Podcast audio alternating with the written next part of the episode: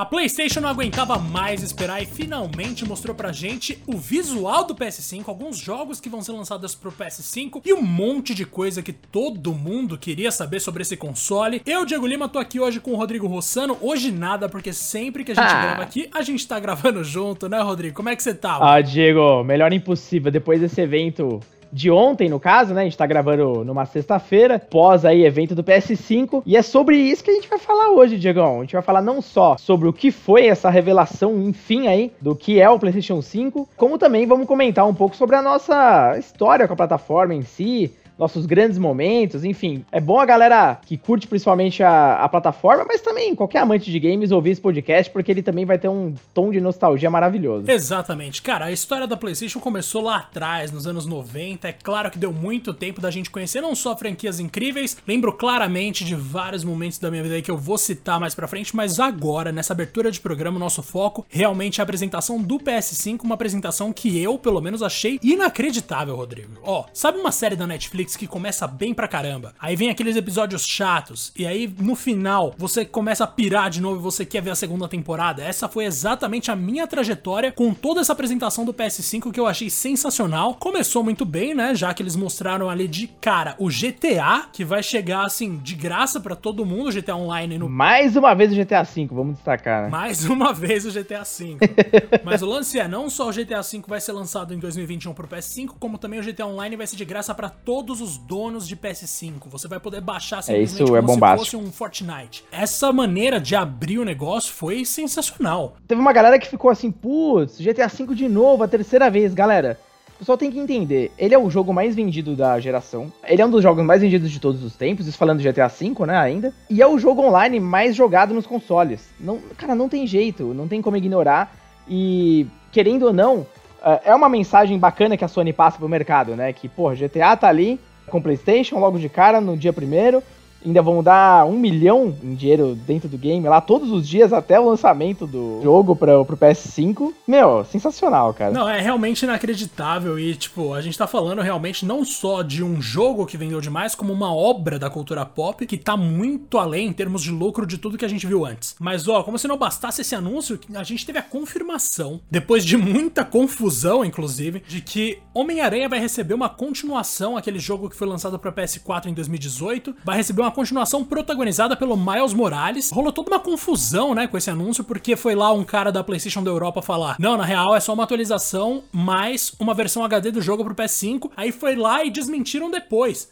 Então, assim, realmente foi um pouco estranho acompanhar todo esse anúncio, mas o fato é que tem um novo jogo do Homem-Aranha chegando com Miles Morales e eu aposto no Venom como vilão, Rodrigo. Eu não duvido nada, Diego. E eu fiquei muito feliz quando eles anunciaram que vai ser um jogo à parte mesmo, né? Ainda que menor. Eu não tenho dúvidas que ele vai ser a ponte, né? entre o primeiro Homem-Aranha e o, e o próximo. O primeiro jogo já deu, obviamente, vários momentos aí em que a gente viu que o Miles vai ter uma posição ali de mega importância na, na trajetória dessa nova série. E, meu, sério, sendo ainda Insomniac, eu confio. Eu, eu gosto muito dessa produtora. Eu realmente acho que eles praticamente não têm nenhum projeto ruim. O nível de, de produção deles está muito além aí da grande maioria das desenvolvedoras. Fico contente que, pelo menos para a Sony, inclusive, que eles adquiriram a empresa, porque agora sim eles têm uma, uma relevância ainda maior, mais, mais dinheiro ali para fazer os projetos que eles tanto querem. E ainda pegando esse gancho, Diego, do, do Homem-Aranha, ainda também da Insomniac, a gente tem um retorno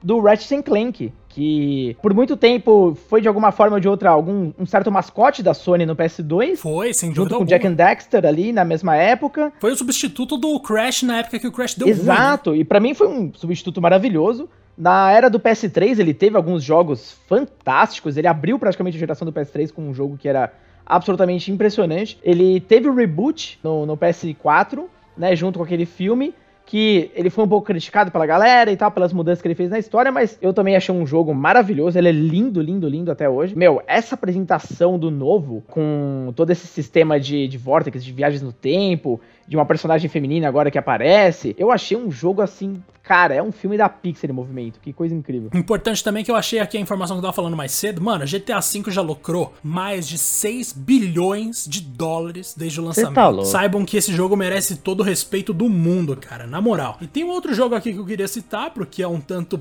óbvio, na real, que eu ia falar isso, mas Resident Evil 8 foi confirmado, vamos falar dele mais daqui a pouco. E tem o Demon Souls, que vai receber uma nova versão pro PS5, né? No caso, vai receber um remaster ou um remake, não especificaram ainda, mas o fato é que o jogo vai ganhar uma nova versão. Isso corrobora, aliás, isso comprova parte de alguns rumores que vinham sendo espalhados sobre Bloodborne ser lançado para PS5. Isso acabou não acontecendo, mas o rumor de que os fãs da From Software iam ter motivo para ficar feliz, na real, era bastante crível, né? A gente tá vendo aí que o negócio concretizou. Sim, uh, até pro Demon Souls ele tem uma história muito interessante, né? Quando ele foi anunciado e foi exibido pra Sony, muitas pessoas lá dentro torceram o nariz, porque era um jogo extremamente difícil, numa época em que esse tipo de jogo ainda não, não, não, tinha voltado com uma certa força, depois como a gente teve com Dark Souls e tudo mais, vários jogos tentando emular essa grande dificuldade como ponto de ponto alto, né? Muita gente da Sony achou que esse jogo ia ser um completo fracasso, tanto que é, eles evitaram publicar o game fora do Japão. Só que no fim, a Sony acabou sendo comprada ao contrário, de Souls foi um grande sucesso, e isso foi muito, uh, muito mais expandido com Dark Souls e depois Bloodborne. E hoje tem a força que tem, né? Então é muito interessante ver o Demon Souls agora de volta, marcando o retorno do, do, do grande começo da série Souls. E assim, particularmente falando, de todos que eu joguei, eu curti muito mais o Demon Souls. Eu sempre, eu sempre achei que ele tem um. Cara, ele tem uma ambientação tão fora de série. Não que o Bloodborne e os outros não tenham, mas Demon Souls tem algo especial, cara. E eu achei bem bacana o, o redesign ali, o visual tá, óbvio, surreal em comparação ao PS3, mas ele tá um pouco mais claro, aparentemente, né? Ele tinha uma ambientação bem mais dark. A gente tem muito para ver ainda do game no, com o passar do tempo, mas é, é, é, um revival maravilhoso, cara. Esse merecia um remake, de verdade. É, e a Bluepoint ainda que tá à frente dele, então eu confio muito. Pois é, inclusive aqueles rumores que eu tava falando antes da gente começar a falar do Demon Souls eram justamente falando que a Bluepoint que faria. Ou seja, os caras tinham a informação, só não tinham exatamente o jogo. E teve um outro jogo que com certeza chamou a atenção de muita gente, que foi Horizon Forbidden Nossa West. Senhora, que coisa maravilhosa. O anúncio desse jogo rolou de uma maneira que eu gostei bastante, que eu senti que foi até semelhante ao que aconteceu com Resident Evil 2 Remake, que você coloca um monte de cena ali que não tem muito contexto, que você pensa, tá, isso aqui pode estar rolando em inúmeros universos, todos eles fariam sentido, mas aí passa a Aloy, do nada, tipo, no fundo da tela, e aí a câmera passa a acompanhar ela. Eu adorei como eles apresentaram esse esquema. E também tem um lance de que, assim, a gente vê no primeiro Horizon, no caso no Horizon Zero Dawn, que o mundo meio que não, não tem mais uma vida, uma fauna viva, tá ligado? Meio que foi tomado por máquinas e tudo mais. A gente vê que o mundo meio que acabou no sentido da vida mesmo. Sobraram alguns humanos loucos e os bichos de metal. E agora a gente vê muita fauna realmente acontecendo ali no negócio. Então, tô animado para ver como eles vão justificar isso e tem outro jogo aqui que eu queria citar, que é o Ghostwire Tokyo, criação de ninguém mais, ninguém menos do que Shinji Mikami, o nome que vocês conhecem de Resident Evil. Foi o cara que trouxe Resident Evil ao mundo e, portanto, um dos responsáveis pela grande proliferação do gênero survival horror, pela, pelo estabelecimento desse gênero como algo formal na indústria. Ghostwire Tokyo, Rodrigo, que eu não curti muito. É, eu confesso que eu não, também não era o que eu esperava não, viu? Eu lembro, cara, eu tava na, na E3 lá no passado, pude ver aquela apresentação do game, achei super interessante interessante, né? Não tinha gameplay, não tinha nada, mas criou, seria uma grande expectativa. E na hora que eu vi o gameplay, não sei, cara, é, preciso ver muito mais do game ainda. Ficou um tom muito de ação, primeira pessoa, um, uma jogabilidade um pouco genérica, talvez. Não sei, ainda bota alguma fé, tá? Por, por, ser o Shinji Mikami. Por ser o Shinji Mikami, exatamente. Aí a gente teve também o Gran Turismo 7, que era relativamente esperado, né? Mais um jogo de carro que pode, sei lá, tentar bater de frente com força, mas dificilmente vai conseguir. Teve também a confirmação do terceiro Hitman dessa nova leva, né? Que vai fechar a trilogia atual da série, que deve ser bem parecido com os outros dois, mas deve ser muito legal. E vários outros jogos men não menores em termos de qualidade, mas assim, em termos de orçamento, a gente viu muitos outros jogos menores, inclusive um situado no mundo de Little Big Planet, que me chamou bastante atenção, mano, que eu fiquei curioso para saber como é que vai funcionar. Eu não vou confessar para você que eu não sou um grande fã da franquia como um todo, mas eu queria, eu quero muito ver como vai ser esse Sackboy A Big Adventure, porque vai rolar ali, pelo que eu vi, muita plataforma. E jogo de plataforma hoje em dia é algo relativamente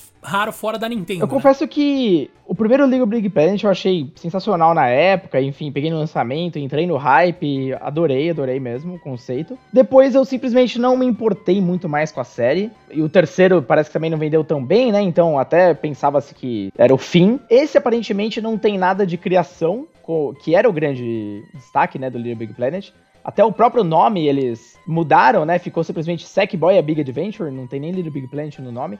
Então parece que é um jogo mais tradicional mesmo de plataforma, com co-op, aquele jogo tranquilo, gostoso de jogar, jogo pra família mesmo, sabe? Vendo tudo que a gente tá falando aqui, Diego, dá para perceber, né? Acho que o ouvinte pôde perceber que a Sony ela fez um mix bem interessante de jogos nessa apresentação. É, acho que teve de tudo um pouco, né? E agora, vendo a nossa opinião mais ali pô, depois que a gente viu tudo, vemos os trailers, deu pra ver tudo em 4K também, 60 FPS, tudo que você pôde ver ali. Se você pudesse numerar dois jogos, uh, Diegão, que fossem os seus favoritos dessa apresentação, Quais seriam? Cara, é bastante difícil. Eu acho que eu tenho dois jogos e eu tenho dois fatos que me chamaram muita atenção. Os meus dois fatos são o lance de que eles pegaram GTA V, ou melhor, GTA Online, e colocaram de graça para todos os donos de PS5 quando eles comprarem o console em 2021. Acho maravilhoso. Lembrando que o console em si chega no final de 2020, mas GTA V vai chegar em 2021. E também o fato de que eles revelaram o visual do console. Essas duas coisas para mim foram os grandes destaques da apresentação, porque eu acredito que são os que vão impactar mais a galera em grandes escala, tá ligado? Mas vamos falar de jogo mesmo. Para mim foi Resident Evil Village, evidentemente, porque eu sou um grande fã de Resident Evil. Cara, Resident Evil Village mexeu com a minha cabeça de uma forma assim que é até difícil de descrever, porque pensando em Resident Evil 7, por exemplo, vai, vamos contar uma historinha de maneira mais cronológica. Resident Evil 7 foi uma grande ruptura com Resident Evil de forma geral. Porque a gente tinha até ali Resident Evil 6, que tinha sido o jogo numerado mais recente da série, e os Revelations, que são muito mais terror. O 6, ele seguia a tendência do 5 e do 4 de prezar pela ação, e apresentou ali uma experiência que é muito boa, sim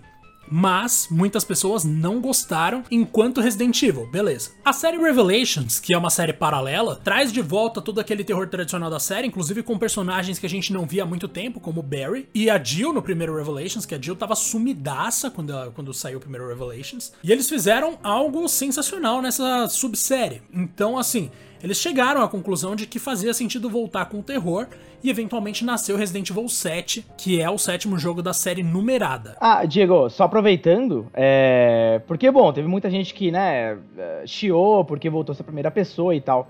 Só pra pegar uns dados mais atualizados aqui, ó, fevereiro de 2020, uh, Resident Evil 7, ele já vendeu mais de 7 milhões de cópias. Se você considerar uh, o Resident Evil 5 e 6 que são mais vendidos, mas eles foram relançados inúmeras vezes. Se for pegar por lançamento único, o Resident Evil 7 é o jogo mais vendido da série. Então, assim, realmente não dá pra Capcom ignorar isso. Não, né? de forma alguma. Tanto que eles entenderam, o Resident Evil 7 nada, mais, nada mais foi do que uma leitura de mercado da Capcom, em que eles pensaram, tá, o que, que é o terror hoje em dia? Nesse contexto atual, o que, que a galera considera terror? Já que estão cobrando que a gente volte para as raízes no sentido de como é o jogo, qual é o conceito da série, o que, que a gente pode pegar de referência? Claramente eles pegaram PT, Outlast, eles pegaram Slender, The Arrival, eles pegaram um monte de coisa assim, que hoje em dia a gente olha e pensa, tá, foi batido, ou beleza, foi revolucionário, mas já esquecemos, e decidiram implementar em Resident Evil com todo aquele orçamento que uma que um jogo da série da Capcom ali vai ter. Ou seja, entregaram uma experiência maravilhosa, criaram uma nova mitologia muito interessante com o mofo, que era o vírus daquele jogo ali. O mofo acaba sendo um elemento chave pra gente entender Resident Evil Village. Por quê? A gente percebeu ali pelos trailers que Resident Evil Village ele vai ter uma vibe semelhante ao Resident Evil 4. Então a gente vai estar tá num vilarejo com pessoas em tese, vai. Assim, elas são normais porque elas não estão completamente deformadas, mas elas estão infectadas de alguma forma, imagino. Vai ter lobisomem, vai ter um monte de coisa que eles vão justificar assim como sendo resultado de uma mutação por causa de um vírus. Então o Ethan e a Mia que foram infectados no set, eles estão de volta agora. A gente viu ali que o Chris, inclusive, dá vários tiros na cabeça da Mia no meio do trailer, no final do trailer. Mas beleza, a gente viu que isso rolou provavelmente porque a Mia pode estar tá grávida de um bebê que já vai nascer infectado dentro de um vilarejo que talvez considere a infecção uma bênção e, portanto, ele seria o messias do vilarejo. Isso aí é uma teoria que eu tô bolando agora, que eu cheguei a publicar também no GN Brasil. Pensa nesse contexto. A gente tem o Resident Evil 8 que vai usar a mesma perspectiva de primeira pessoa apresentada no 7, que foi um sucesso gigante. Eles vão trazer o Chris de volta, que é o personagem que começou a franquia junto com a Jill e com o Wesker, e eles vão colocar o Ethan numa posição em que ele de novo tá em clara desvantagem com relação a praticamente tudo que aparece e que talvez ele esteja indo atrás do próprio filho que pode ter sido sequestrado, lembrando, isso é uma teoria, por um culto que vê no vírus uma salvação. Um culto que, sei lá, quase talvez seja quase um culto satânico, que vai pegar o bebê dele para idolatrar, para sacrificar. Isso acrescenta uma camada de terror psicológico que Resident Evil nunca teve e que pode ser muito bom pra franquia, mano. tô realmente apaixonado pela ideia. E acho que não só o nível de terror e tal, mas até de narrativa. É bem interessante, né? Toda aquela narrativa antiga tá batida. Essa Eu achei uma evolução bem, bem legal pra, pra série como um todo. Eu espero que eles continuem. Vamos lá, o meu segundo jogo acho que você também já imagina, é nada mais nada menos do que a continuação de Marvel Spider-Man, um joguinho que aparentemente vai ser um pouco menor do que o original, do que o do Peter Parker, mas que vai trazer uma, uma experiência ali com o Miles que deve situar sim a gente para deve preparar a gente para um próximo jogo gigante do Homem-Aranha. Então, talvez o que eu falei mais cedo não aconteça, talvez a gente não veja o Harry como simbionte, já que no final do Marvel Spider-Man original a gente tem algumas dicas, não é spoiler, eu posso estar errado. Então a gente tem algumas dicas de que tal Talvez o Harry tenha alguma relação com simbiontes nesse novo universo da Marvel, mas sei lá, de repente nesse jogo agora que vai ser o Miles, a gente vai encarar toda a trajetória do Miles ali como a gente encararia na revista Marvel Ultimate sem a morte do Peter, tá ligado? O Miles, quando ele surgiu, lá na Marvel Ultimate, no universo Ultimate dos quadrinhos, ele não podia estar numa, na mesma realidade em que o Homem-Aranha existia, então o Peter Parker acabou morrendo. Isso não deve rolar num jogo de menor escala, que já confirmaram que é o caso, que vai ser algo. Eles fizeram a comparação, né? Vai ser como Uncharted The Lost Legacy, tá ligado? Não vai ser do tamanho de um jogo principal da série, mas vai ser ainda assim um jogo importante. Então eu tô esperando que a gente vai ver o Prowler, a gente vai ver todo um contexto mais íntimo ali da família do Miles, o que é sensacional para apresentar o personagem para todo mundo. E eu chuto que dependendo de quão bem aceito ele for, a Marvel vai ou não seguir com a ideia de realmente substituir o Peter Parker conforme o tempo for passando, já que no terceiro jogo da série um dos dois teria que desaparecer ou se aposentar ou morrer. Eu realmente aposto nesse jogo, espero que dê certo para eventualmente o Miles realmente assumir, porque a gente tem que ver um Homem-Aranha novo, tá ligado? A gente já conhece o Homem-Aranha tradicional, a gente já teve mais de 15, 20 jogos com o Homem-Aranha original ou mais, e seria interessante ver um jogo com o Miles e com os poderes do Miles, já que os, as habilidades dele são completamente diferentes das do Peter, o jeito dele é diferente, o contexto social dele também é completamente diferente. Existem muitas questões que podem abordar e o sucesso de Homem-Aranha no Aranha Verso dificilmente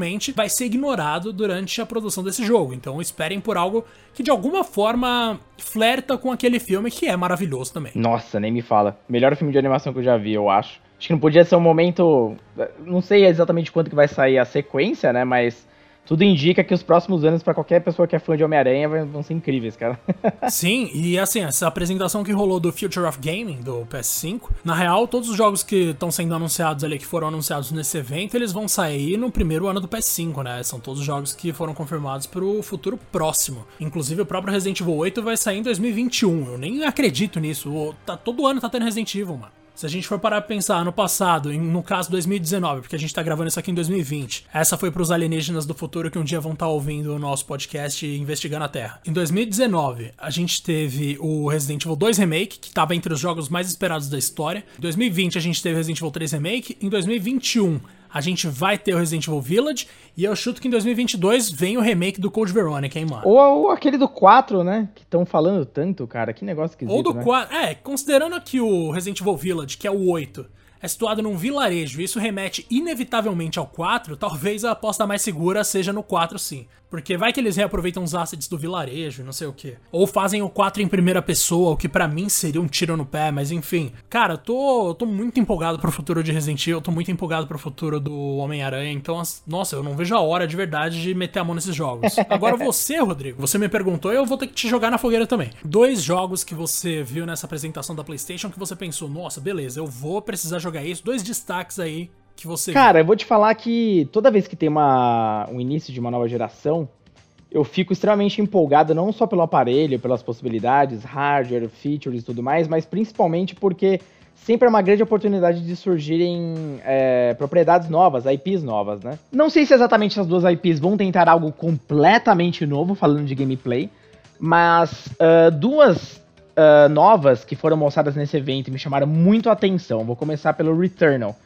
Uh, Returnal é da Housemark, que ela fez o Resogun do PS4, que é um shooter que saiu bem no comecinho do PS4, que era maravilhoso, um shooter incrível, viciante pra caramba. Cara, esse jogo ele tem uma premissa super interessante, você controla uma mulher que ela tava numa nave uh, voando no espaço, e a nave dela acaba caindo num. se chocando e caindo num, num, planeta alienígena. E é muito interessante porque assim, ela morre, só que ela revive, e tipo, isso acontece diversas vezes ao longo da jornada, ela morre frequentemente, e cada vez que ela acorda, esse planeta tá diferente ele vai mudando. O quanto ele muda ainda não sei, mas essa foi basicamente a proposta. O gameplay é um jogo de tiro em terceira pessoa, bem rápido, bem arcade.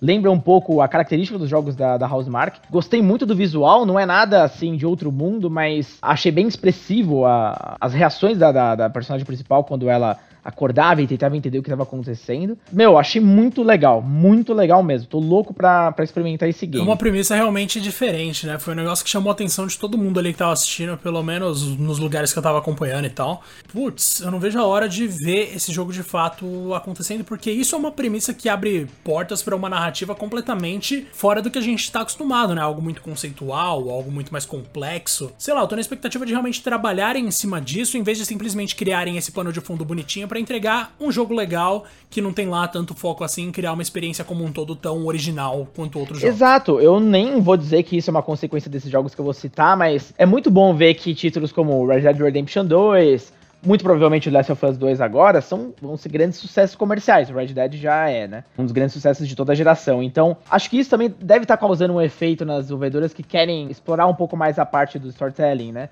Que querem realmente trazer uma narrativa muito mais interessante e profunda. Tem sido uma das características dos principais jogos da Sony. Esse game em específico, aparentemente ele é exclusivo realmente do PS5, né? Se não me falha a memória, a Housemark ela só trabalha pra, pra Sony. Eu não me recordo se é um estúdio da Sony, para falar a verdade. Eu acho que não. Mas ele é como se fosse aquele second party que a gente fala, né?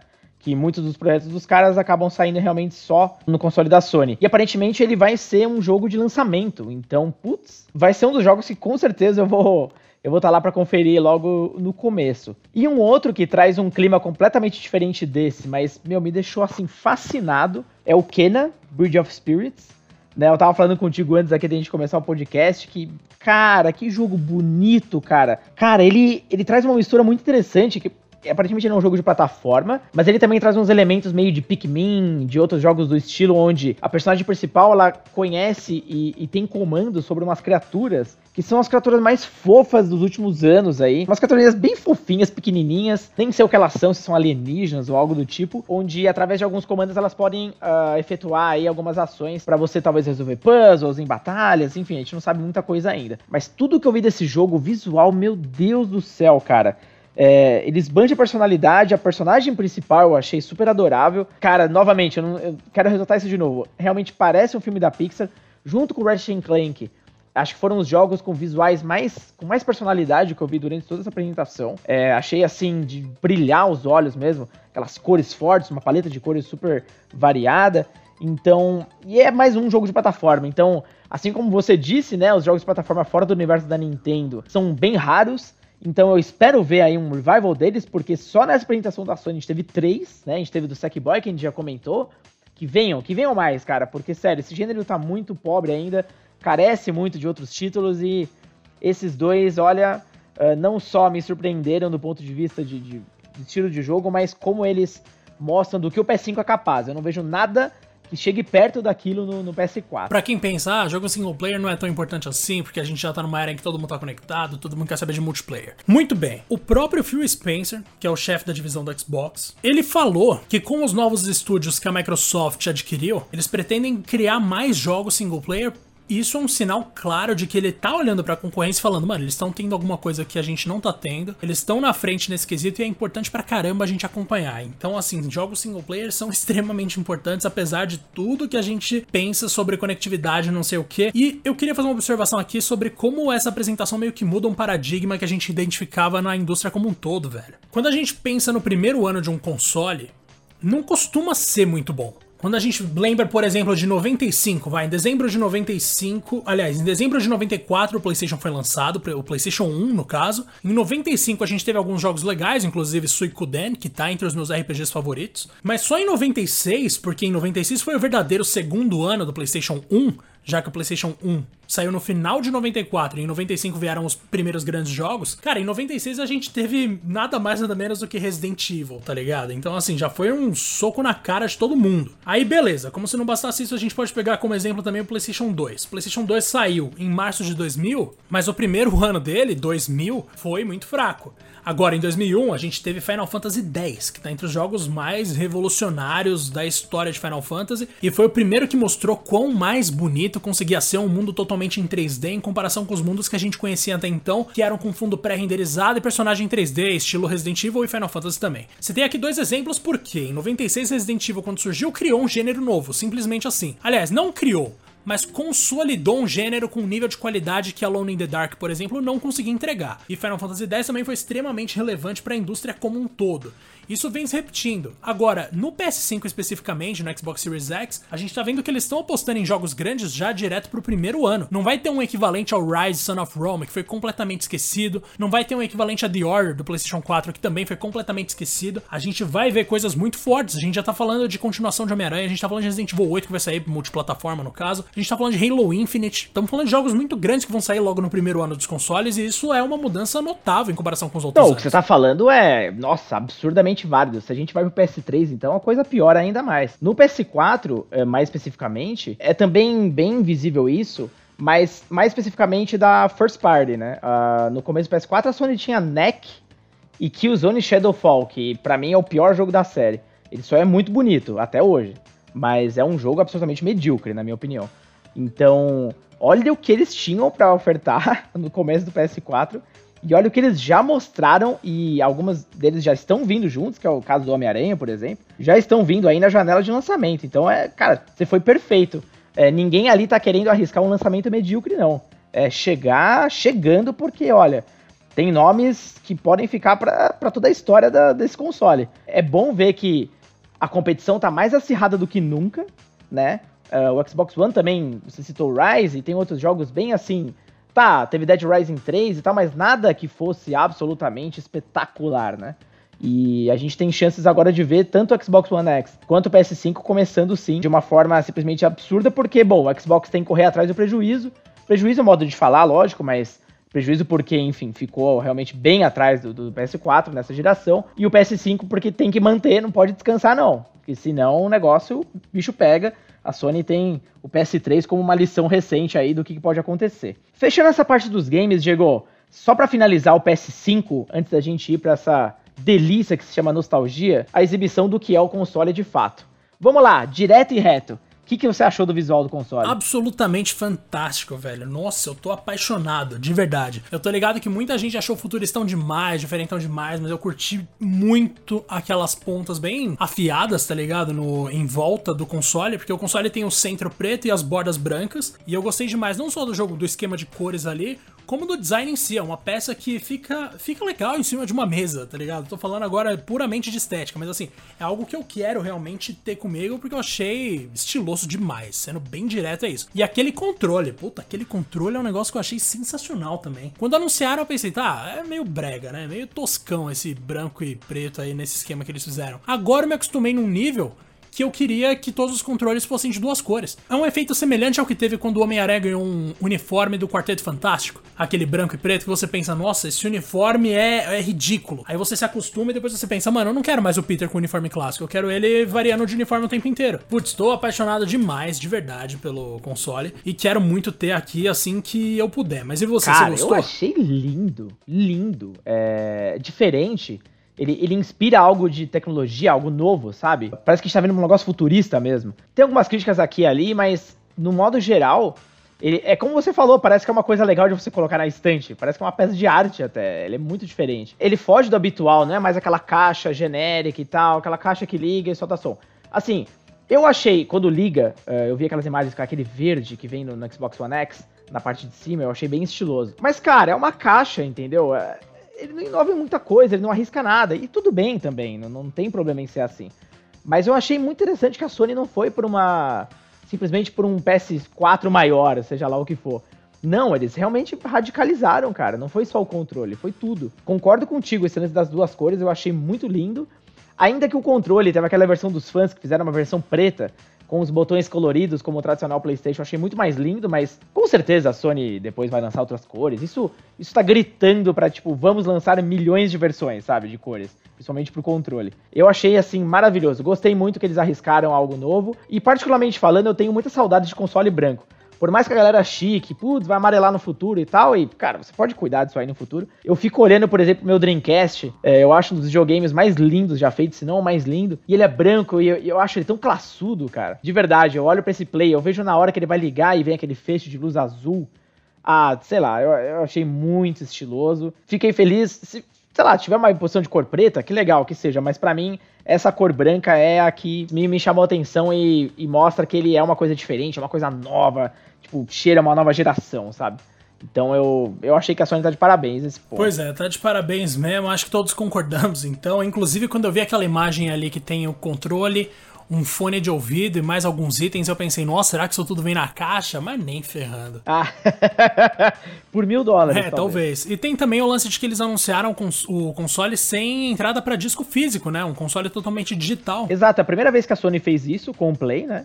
Mas é. E também das grandes, é a primeira vez que alguém já sai com um modelo desse logo de cara. Eu tava vendo até uma, uma discussão interessante, porque, evidentemente, ele não é o primeiro console a fazer isso, nem de longe. O Zibo, nosso queridíssimo Zibo brasileiro da Tectoy, foi o primeiro videogame a trazer uma, uma, uma solução aí totalmente digital, né? Não vamos também desconsiderar aí o que eles fizeram no passado, mas eu acho super relevante eles fazerem isso porque aí depois eu quero ver o teu chute eu acredito que essa vai ser, evidentemente, a opção mais barata do PlayStation 5. Eu não acho que vai ter configurações de hardware em si, no sentido de que, ah, esse tem mais memória, esse tem, esse tem menos. Não. Eu acho que o, ma o mais barato vai ser o sem disco e eu chuto, eu chuto 400 dólares para esse. E a versão com disco, né, que muda ligeiramente ali o visual, ele tem uma saliência, né, pra, pra área do disco, quando ele fica deitado, fica diferente. Então, eu chuto que essa versão vai custar 499 dólares. O que, que você acha?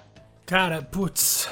Nossa, aí você aí fez uma pergunta que eu tenho até medo de responder. Primeira coisa, eu acho que tem uma afirmação da Sony que me deixou muito preocupado, se eu não me engano foi o Jim Ryan que falou, que os jogos vão ser mais caros de produzir, portanto eles vão ser, não que necessariamente isso vai refletir no preço do consumidor final, mas que isso pode, portanto, refletir sim no preço do consumidor final. E se os jogos ficarem mais caros e o console for mais caro, eu, eu acho que os brasileiros vão demorar uns dois anos para ou mais, uns quatro anos para conseguir comprar, porque dois já é o que demora em média. Eu chuto que vai chegar a versão All Digital deve chegar por 399 e a outra deve ser 499. Foi isso que você falou também, né? Realmente não tô vendo nenhuma das duas versões chegando no Brasil por menos de 4 mil reais. O dólar jogando contra, a situação do mercado, eu acho muito difícil, inclusive, que a Sony, se fabricar o videogame aqui, só vai ser daqui a um bom tempo. Realmente, nós brasileiros brasileiros, infelizmente, pelo menos nesse momento, a gente tá bem aí na desvantagem. Bom, ainda tem muita coisa para saber ainda do PS5, a gente não sabe ainda como a data de lançamento, a gente não sabe, obviamente, os preços, né, que a gente está chutando aqui,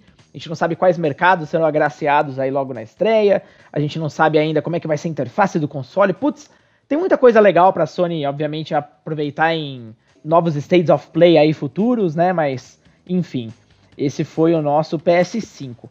Só que agora a gente vai dar um espaço celebrando aí toda essa trajetória do PlayStation, né? Pô, é um videogame tão marcante, o PS4 passando aí da marca de 100 milhões de consoles vendidos, enfim, agraciando a marca cada vez mais aí como realmente uma grande potência do mercado. Diego, tá na hora da gente relembrar um pouco do que é o PlayStation, cara. Do que é o PlayStation pra gente. Só que a gente vai fazer um pouco diferente aqui. Pode ser que a gente aborde isso de uma forma muito mais relevante, muito mais expansiva num capítulo futuro aqui do, do Two Player. Mas eu queria que você me falasse agora qual foi o teu momento mais marcante com a família PlayStation. Vamos lá, hora de nostalgia. Me Cara, fala. PlayStation 2, GTA San Andreas. Imagino que muita gente vá se identificar com isso, mas é o seguinte: vocês devem se lembrar de que quando o GTA San Andreas saiu, o conceito de mundo aberto ele ainda não era algo tão banal na indústria. A gente gostava muito de ver essas realidades gigantes, uns mapas que a gente tem muita coisa para explorar, cidades inteiras, liberdade para andar de carro, para andar correr, para fazer o que você quiser. Dentro desse contexto, não era óbvio, mas a gente conseguiu descobrir uma forma, todos os jogadores de San Andreas provavelmente descobriram isso de alguma forma eventualmente, que dava para jogar com duas pessoas naquele mundo imenso. Quando eu descobri isso, minha cabeça explodiu, cara. Eu pensei, nossa, não é mentira, não, não é possível que eu vou poder pegar esse carro, sair voando, atirar pela janela e ter uma pessoa comigo no carro. Eventualmente descobri que era verdade. Quando eu descobri que era verdade, inevitavelmente eu chamei o meu irmão pra gente jogar junto. E a gente sempre lembra de uma fuga específica que a gente tava sendo perseguido pela polícia que a polícia tava com quatro estrelas atrás da gente. A gente já não tinha arma, não tinha nada para fazer. Tava de bicicleta ali no bairro do CJ. Fomos em linha reta até o trem. Virando ali no trem, aliás, acho que tem uma, uma curva direita antes, mas eu não vou lembrar o caminho inteiro de cabeça agora. Chegando no trilho do trem, a gente começou a andar para dentro do túnel. Mano, quando a gente chegou do outro lado do túnel que começou a abrir de novo, a gente pensou, beleza, velho, ferrou, a gente vai morrer, vamos se jogar do morro aqui, deixar a polícia atropelar a gente no ar e dane-se. Mas na real, a gente tava tão empolgado ali no momento que a gente tentou de última hora sobreviver. E mano, quando a gente virou a bicicleta um pouco pra direita, os três carros da polícia que estavam seguindo a gente caíram no mar. Isso, eu não sei explicar por que exatamente que eu gostei tanto dessa, dessa perseguição especificamente, mas é um negócio que a gente sempre lembra e talvez seja a memória mais forte que eu tenho da família PlayStation como um todo. Porque GTA San Andreas foi, uma, foi um jogo que me acompanhou em muitos momentos aleatórios da vida. Por exemplo, quando eu era mais novo, eu tava disputando campeonato de futebol em Lindóia, a gente levava um PS2 para ficar jogando GTA San Andreas de dois lá. Quando eu e meu irmão a gente não sabia o que fazer, a gente pegava o GTA San Andreas e começava a jogar também. Ou a gente jogava Star Wars Battlefront 2, que era outro jogo que, assim, fazia parte da nossa rotina diária, tá ligado? Mas esse dia específico que a gente foi, tipo, meio Bonnie and Clyde, tá ligado? Marcou demais, assim. Não tem. Não tem nem como cogitar qualquer outro momento, qualquer outra franquia. Esse foi um dia que entrou pra história da minha vida, assim, é um negócio que eu acho que eu vou lembrar quando eu tiver 100 anos, velho. Mas agora que você me fez essa pergunta, acredito que o senhor, que já era muito mais velho do que eu quando saíram os consoles da PlayStation e já era muito mais, portanto, consciente. Continuo muito mais velho que você. Continua. Imagino que você tenha também alguma experiência muito marcante. Cara, é, pior que é, eu fiquei desde ontem pensando já nessa, nessa, nessa hora da gente falar sobre isso. Eu confesso que eu fiquei, meu Deus, eu não quero ser injusto por nenhum momento, fiquei pensando, momentos de multiplayer com a galera, momentos. Eu lembro quando eu fiquei esperando o Win Eleven 7 sair, tinha sete caras na minha casa lá pra gente jogar no lançamento, fizemos um campeonato e tal, não sei o quê. Eu fiquei puxando aquilo na cabeça e falei, cara, mas qual foi o momento que realmente me, me, me falou assim, putz, o PlayStation é, é, é legal, cara. Eu, eu seria uma boa investir nessa plataforma aqui. Eu vou te falar, foi no Play 1, cara. E eu vou te falar com qual jogo foi, que sei que é muito marcante para você também, mas eu vou, vou chegar lá o porquê que ele foi tão marcante. Antes de eu ter o Play 1, eu tinha um Nintendo 64, né, naquela geração. Eu não lembro se eu cheguei a comentar brevemente aqui no, no podcast anterior sobre o Final Fantasy VII, mas eu já falei isso para você, inclusive. Um certo amigo, ele tinha emprestado pra gente um Play, né, um Play 1, quando a gente tinha o 64 ainda, ele foi viajar e a gente começou a jogar um monte de jogos do Play 1 que a gente nunca tinha jogado. Final Fantasy VII, Resident Evil e vários outros, né? E eu lembro que a gente, cara, era muito resistente. Eu não sei, a gente tinha uma besteira também de clubismo de console. Isso sempre existiu, mas naquela época era mais, era mais assim, puro, uh, infantil mesmo. E a gente pensava, ah, esse videogame aí, que que é isso? Tem loading, que coisa lenta, o 64 é rápido, tem cartucho, não sei o que. Era muito engraçado, né? As nossas reações. Mas evidentemente a gente tava jogando ali jogos que a gente nem sonhava em ter no, no, no 64. Só que assim, eu não dei tanta atenção para ele não. Passou um tempo dessa oportunidade aí, começou aquele grande anúncio do Final Fantasy VIII. E, cara, eu tava ficando cada vez mais impressionado com as CGs, eu vi as imagens nas revistas. E o 64 na época tava bem caído depois do Zelda Ocarina, né? Uh, enfim, teve alguns jogos muito bons pro 64, mas depois do Majora's Mask e algumas coisas a mais, ele realmente foi caindo muito, a frequência de lançamentos grandes foi ficando cada vez mais rasa é, as grandes produtoras todas indo pro PlayStation. Eu falei, putz, cara, não tá dando. Uh, os jogos 64 estão super caros. Pô, a gente fica esperando meses e meses pra alguma coisa. Eu acho que tá na hora, né? E eu vendi o 64 com muita tristeza. E até a loja com onde eu comprei o Play 1, que tava lacradinho, bonitinho, ela aceitava o videogame como parte do pagamento, dei meu 64 sofrendo, cara. E peguei o, o, o PlayStation. E entre os jogos que eu peguei junto, tava um que era de uma série que eu gostava pra caramba, mas eu nem fazia ideia, na época eu não acompanhava tanto assim, que tinha no Play 1, e era o Castlevania Symphony of the Night, cara. Coloquei no console esperando ser só mais um Castlevania, né? Um side-scroller normal, com fase linear, e não tinha nada a ver, cara. Puta castelo animal, é, meu, exploração, muita influência do Metroid, que eu já conhecia do Super Nintendo. Então, assim, na hora que eu comecei a jogar aquilo, eu falei, cara, olha esse jogo. Cara, eu fiquei tão investido no Symphony of the Night. Só aquele jogo, para mim, ele já valeu a troca por tudo que eu tinha do 64. Evidentemente, depois eu fui conhecendo o que mais o console oferecia, né? Lógico, putz, Play 1 tinha uma, uma gama de jogos que dá pra gente ficar falando aqui o dia inteiro. Mas foi o Symphony of the Night que me mostrou que eu falei, putz, o PlayStation é legal sim, cara. O PlayStation é bom demais. E aí eu, desde então, enfim, Play 2, Play 3, Play 4 e com certeza Play 5 na estreia. Mas realmente Symphony of the Night foi um jogo para mim que me marcou. E foi o jogo do Play 1 que eu mais joguei, porque eu zerei ele quatro vezes só no Play 1. Depois zerei em outras plataformas também. Continua ainda até hoje com aquele gostinho de. Nossa, até hoje me, me dá arrepio assim, de lembrar dele, porque foi aquele sentimento de uma mega aventura que você tá explorando ali, que você não pode sair, porque, cara, é, fiquei totalmente imerso. Então, é impressionante ver como Castlevania nunca mais me causou isso depois do Symphony of the Night, apesar de ter jogos muito bons, mas me serviu aí para apresentar de fato que o Play 1 era uma plataforma Cara, foda. são muitas histórias. Vamos prometer o seguinte, eu quero saber se você concorda, Rodrigo. Vamos fazer, eventualmente, pelo menos um episódio para cada console, incluindo os consoles mais antigos, que talvez sejam os que a gente se lembra com mais carinho. Você topa? Ah, mas não tenha dúvida. Nossa, tem tanta coisa legal. Sim, nossa, tranquilamente. Mano, eu tava querendo levantar algumas coisas aqui que a gente falou mais cedo, o lance de que o primeiro ano do console costuma ser mais fraco do que o segundo. Ou seja, no caso do PlayStation 5, se, a, se tá começando assim, esperem um segundo ano brilhante. Velho, eu fui olhar aqui fazer uma pesquisa rápida, realmente a única exceção para essa regra é justamente o ano do PlayStation 3 com, mas aí já era o segundo ano do Xbox 360, se eu não me engano, né? Que é 2007. Sim, o Xbox saiu que bem Em 2007 antes, é. a gente teve o surgimento de Assassin's Creed, que pra geração ali da... pra geração PS3 e Xbox 360 talvez tenha sido o jogo mais importante do mundo. A gente teve Halo 3, que é o melhor Halo. Nossa, tranquilamente Sim, o melhor Halo. de longe. A gente teve o surgimento de Mass Effect. Isso aqui é maravilhoso. A gente viu muita coisa interessante surgir naquele momento ali, velho. Mas lembrando a todo mundo, né? A gente tá falando que foi o, o, Esse foi o primeiro ano do PlayStation 3, mas não necessariamente foi o primeiro ano do, do Xbox 360, porque. Então, na real, não é uma exceção à regra, porra nenhuma. Eu que tô bêbado não, aqui. ele foi meio mal também. pois é, mano. O lance é esse. Talvez seja a primeira vez em que o primeiro ano de um console vai ser superior ao segundo e aos demais, porque não é possível que vai surgir tanto jogo bom a ponto de ofuscar tanto lançamento que a gente viu nesse primeiro momento com o PlayStation 5, que assim, de verdade, já tô querendo pular alguns meses no futuro, não só por toda uma questão de puta merda, a gente tá vivendo num contexto muito complicado. Por mim, a gente podia estar em 2022 já para garantir que um certo erro não se repetisse, mas puta, tá osso, velho. Eu tô querendo jogar o PS5 demais, mano. Não sei você como tá a ansiedade aí. Cara, eu vou te falar, eu tô muito empolgado. Eu já sou daqueles que, meu, já, já tô querendo uma nova geração faz um tempo já. Eu acho que, sinceramente, PS4, Xbox One já deram o que tinha que dar. Sem desmerecer, claro, quem tá aproveitando agora, mas quem tá chegando agora para aproveitar simplesmente vai ter uma biblioteca absurda nos dois consoles, vai poder aproveitar por muito tempo ainda. Mas eu já tô afim de ver uma nova geração, uma nova geração de IPs, uma nova interface, sabe? Uma estrutura online mais parruda. E outra, é, eu acho também que o fato da arquitetura dos consoles estarem mais acessíveis, mais fáceis de se lidar, logo de começo, acho que é o grande motivo também porque a gente tá vendo tantos jogos já logo de cara. Tá muito mais fácil produzir do que no passado, né?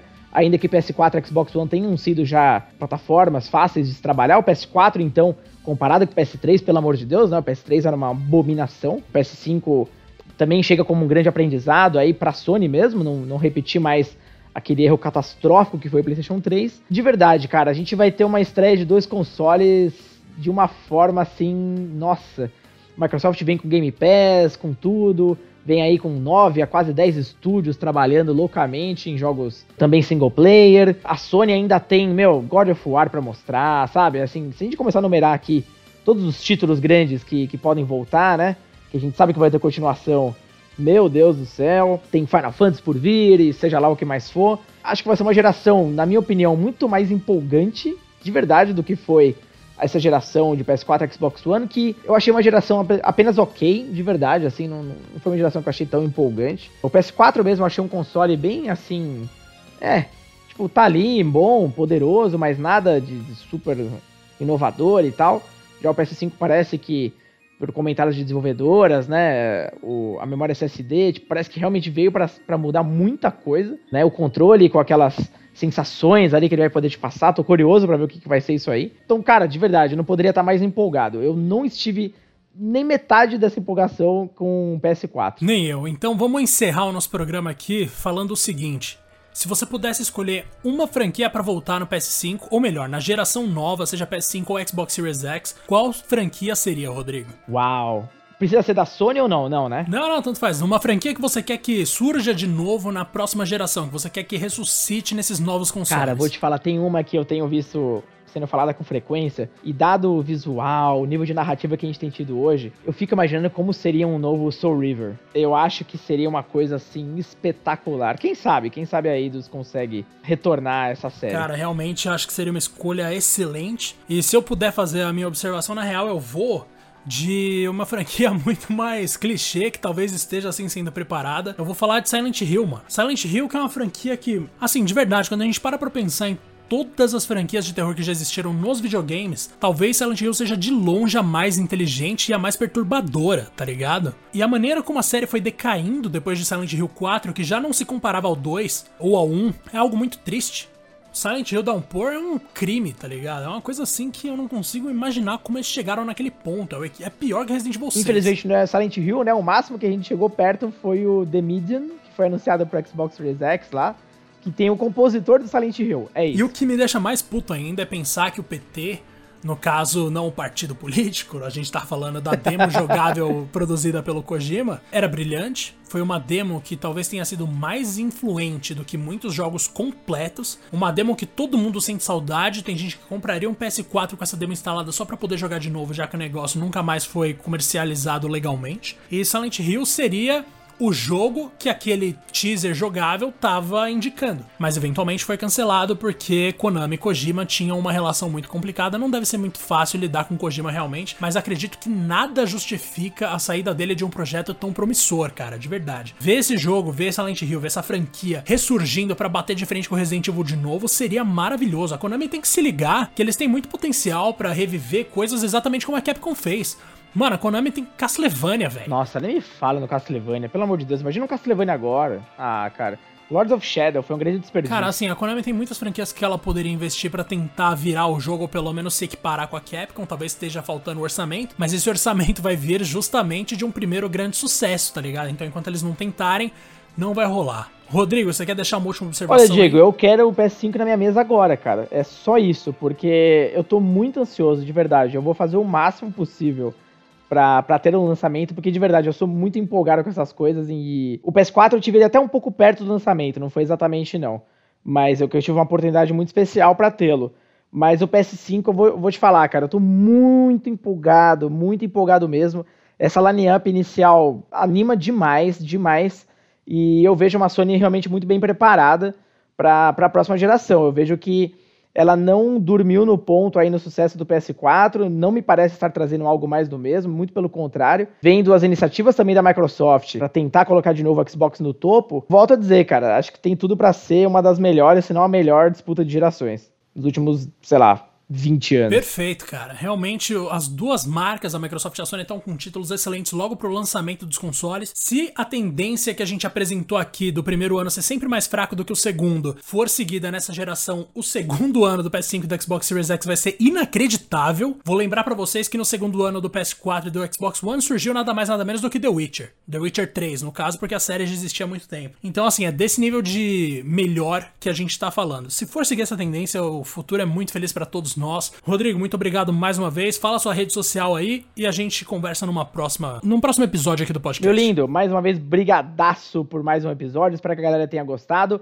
Aliás, também já aproveitar e agradecer, né, a presença da galera no primeiro episódio. A repercussão foi muito bacana.